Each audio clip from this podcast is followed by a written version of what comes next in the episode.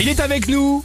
C'est son anniversaire. Applaudissements pour Alexis de la Fléchère. Joyeux anniversaire Alexis de la C'est Fléchère. année, gentil, la flèche. merci beaucoup. Génial, superbe. Bonjour Alex, bonjour Tiffany, bonjour à tous. Bon, c'est bien. Euh, bon, météo, c'est moins bien ça en revanche. De Oui. gros orages hier, euh, mais plus de vigilance orange ce matin. On n'a plus de vigilance orange. Ah, plus du tout, matin. pardon. Voilà, plus du tout. Mais ça reste effectivement bien perturbé sur un axe c'est sud-ouest, nord-est avec des averses, des giboulées et du vent sur cette diagonale. C'est pluvieux et couvert aussi ce matin en Bourgogne et en Rhône-Alpes. Neige sur nos massifs à basse altitude. Le soleil devrait se montrer entre la Charente et la Normandie ce mardi.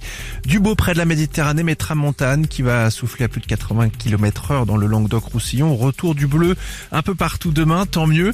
Les températures s'abaissent 5 degrés ce matin à Aurillac, 6 à Rouen, 10 à La Rochelle et Lyon, 12 pour Montpellier, de 8 à 19 degrés cet après-midi, 19 pour Nice, 8 pour Lille. Le gouvernement va-t-il réussir à faire passer sa réforme des retraites à l'Assemblée nationale? Une majorité est possible selon le gouvernement qui croit plus que jamais sur le soutien de la droite des LR. Emmanuel Macron en appelle à la responsabilité des oppositions sur ce projet, projet d'une nécessité absolue selon les mots du président hier. On sera fixé normalement jeudi. J-1, il y aura demain une huitième grande journée de manifestation contre la réforme des retraites. Justement, pas de soucis majeurs normalement en vue dans le métro parisien. Ça restera très perturbé en revanche en ce qui concerne le RER. À la SNCF, pas de détails encore pour le moment. Le trafic reste en tout cas perturbé ce mardi. C'est quasiment comme hier en fait avec 3 TGV sur 5 en moyenne, 50% de TER, un intercité sur 3. Puis selon nos journalistes en région, le dépôt pétrolier à Dijon est bloqué depuis 5 heures ce matin par une intersyndicale. Et puis à Nantes, 200 manifestants de la CGT bloquent en ce moment les portes du périphérique qui mènent à l'aéroport.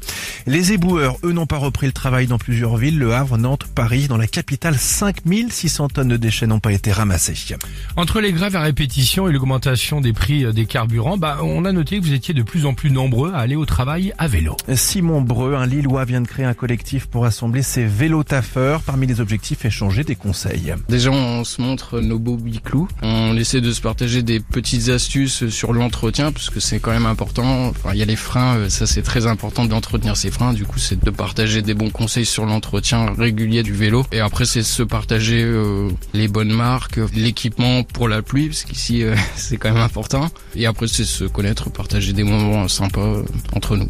Voilà, l'interview de Franck de Flandre, journaliste chéri FM à Lille. C'est la fin de ce flash. Très bon réveil à tous. Merci beaucoup, on se retrouve tout à l'heure dans une demi-heure.